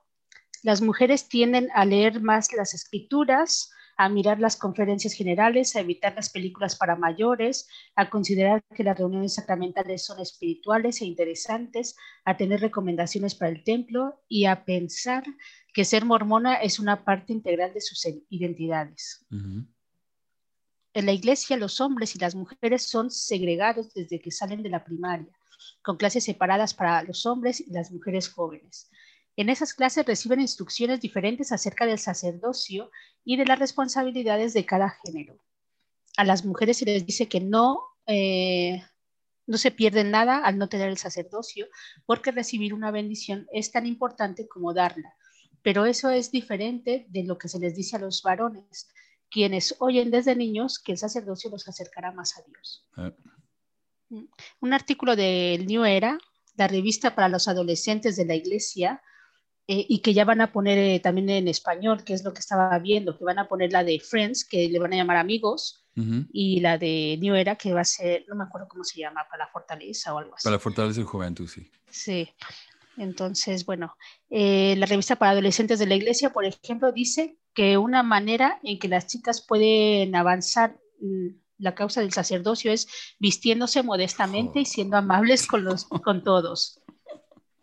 Bueno, la modestia en el vestir ayuda a mantener mis pensamientos en línea, además de que puedo mirarlas mientras hablo con ellas, afirma un chico en el artículo. O sea, esto... Ay, por Dios. Claro, es que si no, a ver, yo lo entiendo, ¿no? Porque si no, no las mira a los ojos. Tiene que mirar para el otro lado, claro. Porque si la mira, va a estar muy tentado a tirarse encima. o sea, ay, no. Dice, a ver, ¿vas a decir algo, Meli? Eh, sí, es que me estaba acordando que a mí me ocurrió que este, en alguna vez en la, en la iglesia, la que era la presidenta de la Sociedad de Socorro se acercó a mí terminando los servicios, este, una hermana bastante especial, y me dice así de, es que eh, X hermana se acercó a hablar conmigo porque se dio cuenta que su esposo te estaba viendo.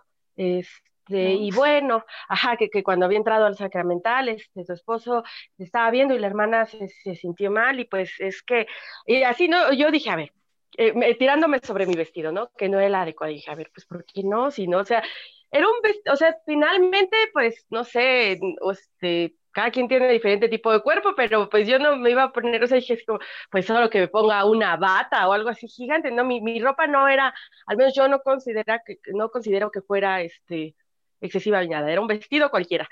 Em, eh, y, es, y le recuerdo que le dije así como, bueno, en todo caso el problema no está en mi ropa, sino en los ojos este, del hermano, ¿no? O sea, recuerdo que eso le contesté y, y, ya, y no me, no me pudo decir nada más. Años después me entero, porque obviamente eso se lo conté a mi mamá, ¿no? Este, y mi mamá todavía va, y mi mamá habló con esta supuesta hermana, la hermana X, de la, la segunda esposa, y eh, eh, resulta que pues la hermana X ni siquiera, o sea, fue invento de la otra, pues acaba rápido. Este, ni, ni en cuenta. Y realmente sí, yo pienso, esa hermana siempre fue muy amable conmigo, yo nunca sentí que, eh, o sea, como que me dijera, como que me viera así como, ah, mi esposo te está viendo, ¿no? Jamás lo había sentido, por eso me sacó tanto de, de onda la, la, lo que me dijeron pero pues después te das cuenta que es, es como una forma de regular tu, tu, conducta. Digo, esta hermana, por si era medio especial, por no decir que está medio... no sé, no sé que decir algo más feo, pero sí, o sea, pero al final es una forma como, como mujer de, de regularte muy y de hacerte sentir mal, o sea, eh, no lo sé, yo observo a las chicas y eso, a mí sí, o sea, me costó, me costó trabajo quitarme los garmes, pero también me costó trabajo aprenderme a vestir eh, como se debía, ¿no? Un poco porque a lo mejor yo pues, de repente quieres usar tirantes, este, em, em, pero mi abuelita, que no era miembro, recuerdo que fue la primera que me dijo así como, pues, ¿por qué no te, así como estás jovencita, ¿no? Teniendo yo 14, 15 años, se hacía calor y me costaba trabajo no traer ropa, o sea, em, mostrar mis hombros, ¿no? Sentía así como es mucha piel.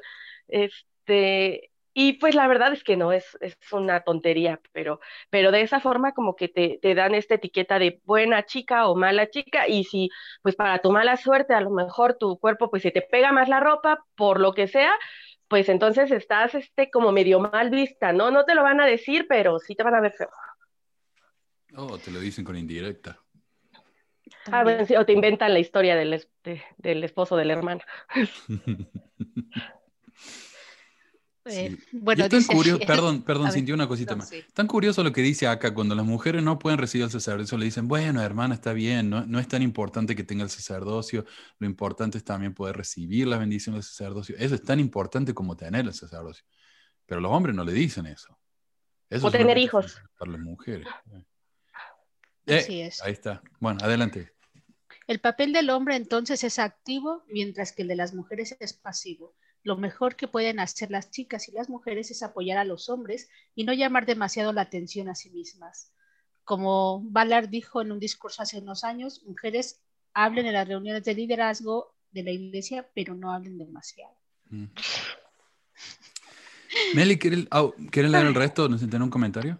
Eh, sí, bueno, un comentario y lo sigo leyendo. Es que eh, nada más quiero decir, mi, mi mamá sigue yendo, ¿no? Y ella pues es una mujer soltera. Y sí ha sido, o sea, se ha habido hermanos donde hay como cierta em, incomodidad de parte de ellos. Les incomoda cuando una mujer eh, tiene demasiada iniciativa o, sabe más que ellos, a lo mejor sobre administración o manejo de algunas situaciones.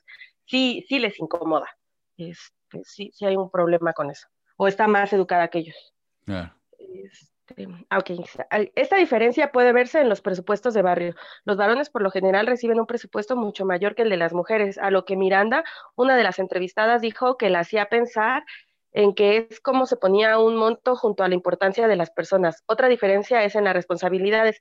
Las mujeres pueden hablar en la iglesia y tener cargos de liderazgo, pero ellas pueden hablar cuando se les pide y reciben esos cargos por parte de un hombre. Incluso las consejeras que pueden tener una líder en la iglesia tienen que ser aprobadas por el sacerdocio. Contrario a lo que uno podría esperar, más mujeres están eh, opuestas a que se le dé el sacerdocio a los... ¿Cómo, cómo? A ver. Contrario a lo que se podría esperar, más mujeres están opuestas a que se les dé el sacerdocio que los a, a las mujeres, perdón, ese, ese error mío, a las mujeres, sí. Ah, ah, dispuestos a que se les dé el sacerdocio. ya, sí. Dice, como es de esperarse, las generaciones más viejas están en contra que las mujeres tengan el sacerdocio. El 77% de los boomers y silencioso dicen que no les molestan que las mujeres tengan el sacerdocio, mientras que solo el 41% de, que les molesta que las mujeres tengan el sacerdocio, mientras que solo el 41% de los millennials dice lo mismo. No, no, les, molesta? no es raro eso. Mientras más viejos son las mujeres ah. en la iglesia, más están a favor de que las mujeres tengan el sacerdocio. O no a favor, sino que no les molesta que lo tengan. Eso me pareció curiosísimo a mí. Y la verdad que no sé si será por, porque tienen más experiencia de vida. cuando uno es más joven también ve todo blanco y negro, ¿no? Dice, no, los líderes dicen, no, sacerdotes las mujeres, no, sacerdotes. Cuando uno ya está más, más, ha tenido más experiencia de vida, es más viejo, dice, bueno, tal vez las cosas no son tan blanco y negro. Puede llegar. A, lo mejor. Es curioso, es curiosísimo. Ah, ¿Qué decía, Cintia? No, no, sí, que yo creo que es eso que dices, que como ya tienes más experiencia, has visto más cosas y además eh, yo creo que en algún momento has necesitado, eh, por tu creencia, decir, necesito eh, dar una bendición o que mi hijo tenga una bendición, porque no puedo dársela yo, ¿no? Porque soy la única que está con él o con, él, con mi niña y te sientes desamparado, ¿no? Porque si tienes que estar esperando al sacerdocio, que igual no hay ni cerca, pues yo, estoy pensando que puede ser también que nos siguen diciendo que el papel de la mujer es en la casa cuidando a los chicos, pero las mujeres mayores ya no tienen más chicos en la casa. Entonces, como decís vos, se sienten desamparadas, se sienten inútiles también, porque ¿qué pueden hacer? Si, entonces se ponen a hacer manualidades para la sociedad de socorro, porque no tienen que hacer las pobres. No sé. Y estamos pasando la hora y cuarto, así que digo, podemos empezar a saltear algunas cositas. Ah, podemos ir al punto 7. Si quieren, yo, yo puedo leer así salteado y hacemos los comentarios. Negros, eh, no, para el 7. Diversidad racial. El 90% de los mormones en los Estados Unidos encuestados son blancos, aunque las generaciones más viejas tienen a ser más blancos. El 93% comparado con el 81% de milenios. Eh, compárese esto con la población en general, donde el 40% no son blancos. Y algo que yo mismo he notado es que los miembros no blancos en los Estados Unidos tienden a ser más devotos en la iglesia que los gringos. El 60% de miembros de color han servido una misión, comparado con el 40% de los blancos, lo cual es interesante considerar que más de la mitad de esos miembros de color son conversos y no crecieron con esa expectativa de, la que debían, de que debían servir. O sea, el 40% de los encuestados, estoy diciendo, ¿no? Pero el nivel de fervor es diferente, mientras que casi el 60% de blancos dicen saber sin duda que la iglesia es verdadera, solo el 44% de no blancos dicen lo mismo. Ah, negros y el sacerdocio. Cuando se les preguntó a los entrevistados si creían que Dios había prohibido el sacerdocio en los negros, el 37% dijeron que sabían que sí. El 25.5% dijeron que creían que sí. El 17% dijo tal vez sí. Y el, y el 22% dijeron que creían o sabían que no. Ah, si hay una diversidad generacional bastante grande, el 44% de los boomers y silenciosos decían que sabían que Dios lo había prohibido, el 37% de Gen X dijeron lo mismo y solo el 30% de millennials concordaron. Pero la diferencia racial no es tan grande. El 37% de blancos dijeron que fue la voluntad de Dios, mientras que solo el 32% de no blancos dijeron lo mismo. Y eso me parece tan interesante, ¿no? Esa creencia de que Dios eh, prohibió el sacerdocio en lo negro entre los blancos y los no blancos es más o menos igual opinión sobre la homosexualidad. La aceptación de los homosexuales creció en la iglesia al 24% en 2007, al 36% en 2014, al 48% en 2016.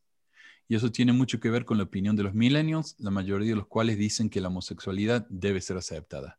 Solo el 38% de los boomers y los silenciosos por su parte dicen que deben ser aceptados en la sociedad, no solo en la iglesia lo cual es reforzado por los líderes de la iglesia, muchos de los cuales pertenecen a la generación silenciosa o son aún más viejos. Eh, claro, porque Nelson ni siquiera es de la generación silenciosa, yo creo que él es antes. Bueno, no, está en el borde, sí, es, de los silenciosos. el 20% de los boomers y silenciosos están a favor del matrimonio gay, mientras que el 40% de los millennials lo apoyan. Eh, ¿Qué más? Palabra de sabiduría. Oh, ah, solo comentario. Sí, sí. Sí, eh, de los que estuve, de gente que estuvo conmigo en la misión, son varios, no uno, más de uno, eh, que tienen parejas, eh, o sea, que, que son homosexuales. Uno de ellos se esperó a terminar la carrera en BYU para mm. em, hacerlo público y él, él fue asistente. Cuando yo llegué a la misión, él, él, era asistente. Y el que era secretario, también cuando llegué, poco tiempo después de que terminó la misión, este comenzó este camino de exploración, digamos, hasta regresó por su muchacho. oh, sí, sí regresó, pero era muy mal visto, o sea, muy criticados y por el, que regresó así como son súper pecadores, casi casi el diablo. ah, qué bien. Eh, la palabra es sabiduría. Entre los encuestados, el 45% dijo no haber consumido ninguna sustancia prohibida por la iglesia. 45%. Ay, qué triste. El 22% dijo, pero eso incluso, obviamente, café y té. Imagínense. El 22% dijo que consumieron una. el 15% consumieron dos y el resto, un 17%, que consumieron tres o más.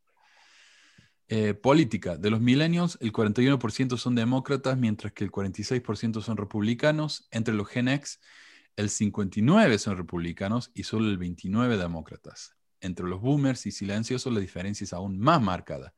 68-25. El 39% de los boomers y silenciosos votaron por Trump, el 37% de los Gen X y el 31% de los millennials. Eh, quienes son la única generación en haber favorecido a Clinton con el 32.5%. Muy poquito.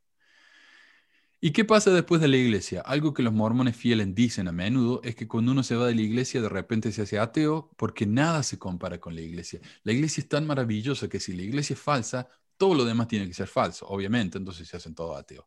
Pero según la encuesta de Reese, eso es simplemente falso. Por ejemplo, el 56% de los ex mormones le oran a Dios, el 51% siente la presencia de Dios en su vida, el 42% eh, siente que Dios los guía en su vida. De los que se van de la iglesia, el 27% dice que no es nada en particular, ah, o que no es de ninguna religión en particular.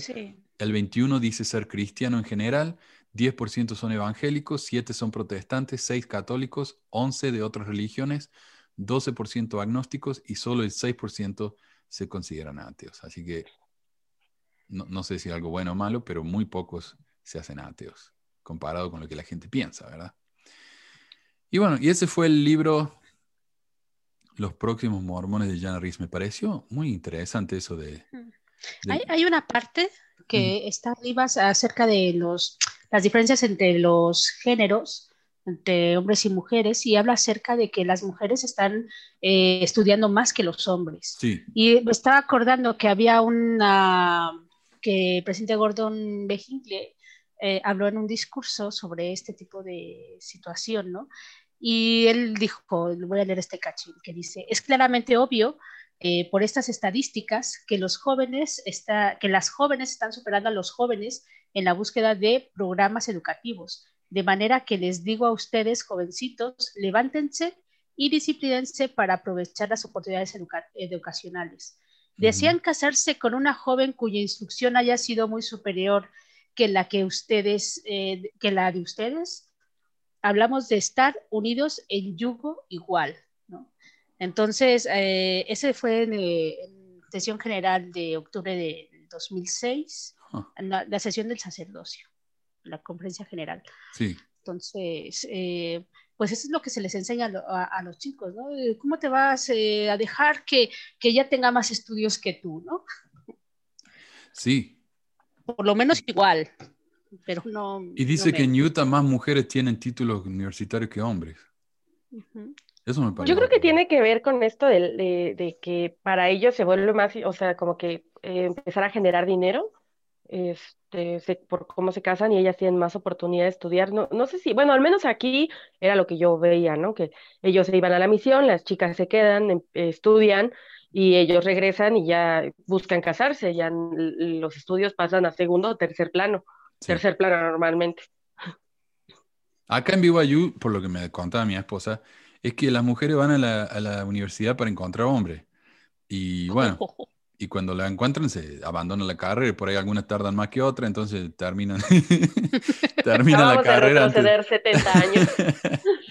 sí, y muchas de las carreras de las mujeres son maestra, enfermera, ¿no? O sea, no ah, sí, te dicen que tienes que estudiar algo que te ayude a educar a tus hijos. este, Ah, es que es impresionante. Yo ahora escucho, ahorita que escuché el yugo desigual, dije, ay, qué feo se oye el yugo, o sea, equivalente a matrimonio. Este, pero pues sí es, o sea, sí se enseñan cosas bien feas. Sí, bueno, este, a ver, que en los países nórdicos donde no hay esta diferencia de, decir las mujeres tienen por, obligación que casarse, tienen que estudiar estas carreras que son más, eh, que, podrían considerarse más básicas, eh, no es así. De hecho, este, las estadísticas muestran que la mujer va, este, más a, hacer este, carreras que, donde puedan servir a la comunidad, a, la, a las personas, que los hombres. Los hombres son, eh, tienden más a las áreas de ciencias, a lo que es más este, impalpable, ¿no? Que no puedes este, que, no es el, servicio de las personas directamente. Entonces, lo que han demostrado aquí es que genéticamente las mujeres tienden más hacia la protección de los individuos y los hombres más hacia lo que no, hacia lo más abstracto. Eh, de todas formas, eh, aún así, eh, es cierto que las mujeres están este, obteniendo más títulos fuera de Utah este, y, se, puede notar que son las que más estudian. Hay un porcentaje mayor de, mujeres que están estudiando. Sí. También dice que de los la mayoría de los miembros activos tienen una carrera, pero mientras más estudio tienen, más tienden a irse. Y eso me parece también interesante que la gente con mayor, con, educación se mantiene en la iglesia, más que los que no tienen ninguna educación, pero mientras más educación, más se van. Y son razones diferentes, ¿no? Ah cuando yo iba a entrar a, psicología, recuerdo que un misionero alguna vez que vino a comer a la casa y le comenté, me dijo así como, hizo un gesto así medio como de, ah", y dijo así como, pues tenga cuidado, hermana, porque esta carrera, eh, así como filosofía, aleja de Dios. Oh, no tiene nada que ver una con la otra. Sí, sí. Pues eh, no, pero... Que, que cuando te pones a pensar mucho ya no duras tanto. Ah. Becky dice, cuando me divorcié, una vez saludé a un muchacho que era de la época de instituto, pero lo saludé sin ningún interés y él interpretó mal y me dijo, yo no salgo con mujeres usadas. Oh. Lindo. Patricio dice, Manu, ¿vives en Ogden, Utah o en la Argentina? Cuenta un poco más de tu vida. Yo vivo eh, acá en Utah hace 20 años ya. Nicolás Fernández, qué horror eh, y a los varones que cuando usan su pantalón justito nada le dicen. Sí, Acá, acá salió un, un, blog, y yo creo que lo mencionamos acá en el programa, de una mujer que decía que las mujeres, las chicas tenían que vestirse de manera más modesta, ¿no? Y lo curioso es que en su, en su artículo en el blog puso fotos de sus hijos y estaban todos en, en ropa, en traje de baño. Y dijeron, qué hipócrita, las mujeres tienen que vestirse modesta, pero los hijos están todos ahí medio semidesnudos, ¿no? Y enseguida ella fue y cambió la foto. Ah, es que no, no, yo no entiendo en qué momento, o sea, te, lo repites mucho y eventualmente tú también como empiezas a decirlo, pero lo piensas, ¿qué tiene que ver la modestia con la ropa? Este, o sea, bueno, con el hombro o algo así, este, a lo mejor si habláramos de vestir muy ostentoso, ¿no? Pero pues eso ya nadie se, o sea, no, es cuestión además es desarrollo de la personalidad. Y esto es una, una, un doble estándar que siempre ha existido. Yo me acuerdo, yo, estaba, yo era parte del Writing Project, el proyecto de escritura acá en, en, el, en el, condado, y ellos preparaban un, un, tema para el año, y un año prepararon el tema de Ulises. Entonces tenían el libro Ulises, eh, cómics, historietas, ¿no? Eh, versiones para chicos, tenían muchísimas versiones, tenían arte relacionado con Ulises. Y yo le dije, ¿sabes qué? Este año me lo voy a saltear porque yo a Ulises no lo soporto. ¿Y por qué me dice? Digo, hablemos de, la historia de Ulises. Ulises es un tipo que se va de aventuras, eh, en sus aventuras va y se, acuesta con princesas, con, chicas, qué sé yo, con brujas, para que le deje libre a su gente. O sea, y se lo ve a él como un héroe. Mientras tanto, la Penélope está en la casa, ¿y cuál es la virtud de ella? Que no se quiere casar con nadie, ah, porque si su esposo no vuelve, e, ese es todo el amor de ella. Entonces, ese doble estándar es asqueroso. ¿Me entendés? O sea, la virtud de la mujer está en, en ser fiel, la virtud del hombre es vivir aventura. Eso me pareció horrible en sí. Yo, yo no quiero saber nada con este libro. Yo sé que tiene como dos mil años, pero igual no. eso que eso eso se nota que, eh, que no ha cambiado el humano mucho. No, no. Lo que pasa es que el, el, valor de la mujer se ha colocado, o sea, eh, parte de la, del motivo de la desigualdad tiene que ver con que el, el valor de la mujer se colocó sobre su capacidad o su, eh, su, sí, sobre la capacidad de, de gestar, ¿no? este, entonces, de esta forma, pues todas las conductas relacionadas que puedan llevar a que el vecino desee a la esposa y como la esposa no es un ser humano, este, es una posesión, pues qué tal que se la roban o qué tal que la desean. Y entonces de ahí, siempre, o sea, por eso es que se regula esta parte, pero pues así como, pues ya estamos en el siglo XXI, ya es el momento de empezar a cuestionar cosas, creo. este, y en la iglesia no es un cuestionamiento que estén dispuestos a hacer, o sea, ahí se asume que hombre y mujer eh, fueron creados a semejanza de Dios y que casi casi les dictó la lista de lo que tenían que hacer desde para siempre, ¿no? O sea, es una tontería pensar que los mandamientos van a ser siempre los mismos, este, es como, pues no tiene lógica, o sea, en la realidad, y menos, este, en esta, o sea, ya ahorita, ¿no? En, en los días en los que estamos, este, eh, viviendo. Y hay gente que tiene esperanza de que las cosas cambien. Mi mamá es una de ellas. Este, yo le digo que no tenga tanta esperanza porque no va a ocurrir, ¿no? Este, al menos no próximamente. La iglesia siempre se ha caracterizado porque va muy atrás. Eso, eso es algo que ahora veo de afuera y me sorprende. Lo de, ahorita que leíste lo de los euros, me acordé que yo me enteré en la misión, o sea, y pienso, lo habré escuchado antes, seguramente, pero es el tipo de cosas que como miembro activo y si no estás así, o sea, como que no le pones atención, en la misión se me quedó muy grabado por una película, este, ay, que no me acuerdo ni cómo se llama, pero no es como tal de la iglesia, es de estas películas que hacen luego los misioneros, o sea, de como de gente de la iglesia y era sobre unos misioneros. Y recuerdo, o sea, fue así como era el gran conflicto, ¿no? Este, que le iban a predicar a una familia de negros y le decía así como, y era un misionero negro, y le decía como, ¿tú cómo puedes estar ahí si que no sabes? Y él así como, ah, es que yo sentí en mi corazón que fue cosa de Dios, ¿no? Algo así recuerdo. Y, y recuerdo que lo dije, ¿qué? O sea, sí, ya iba a terminar la misión, este, estaba en mi última área y sí fue una de las cosas como que me hizo ruido, porque fue la primera vez que dije, es cierto, o sea, ¿qué, qué pedo? Pero pues, este no lo sé, o sea, prefieres hacer oídos sordos o como pues así como casi casi yo no soy negra, no lo siento igual, ¿no? Pero cualquier latino o cualquiera que no sea un blanco este, está en desventaja eh, estructural en la iglesia porque eres producto de algún tipo de maldición. Y, yo no puedo realmente culpar a los latinos o a los negros que quieran pertenecer a la iglesia porque ellos constantemente acá viven en cultura en la que tienen que adaptarse a lo que hay, ¿no? Y, mientras uno más trate de adaptarse, mejor oportunidad tiene de progresar, lamentablemente, ¿no? Porque las oportunidades no son iguales para todos. Catalina dice, a mí una vez el asqueroso del obispo me mandó a quitarme el labial porque provocaba a los hombres. Yo era adolescente y no supe cómo defenderme. Ah, el Jesus, y, y, Valar, dijo que, que nos pusiéramos ah, labial. O sea, ¿a, quién, ¿a quién hacemos caso? Jesus dice, hola Manuel, excelente programa. Una pregunta, o sea, que en el templo a las mujeres se le da el seudónimo de sacerdotisa, pero realmente esto no tiene nada que ver con el sacerdocio del hombre. Eh, yo hice un programa este año pasado acerca del sacerdocio de las mujeres. Yo creo que eso es uno de esos apéndices que han sobrevivido en la iglesia, que antes las mujeres tenían el sacerdocio, pero a medida que lo perdieron, el nombre ha permanecido. No sé, una de esas cosas, ¿no? Que la iglesia se ha olvidado de borrar de la, de la ceremonia del templo.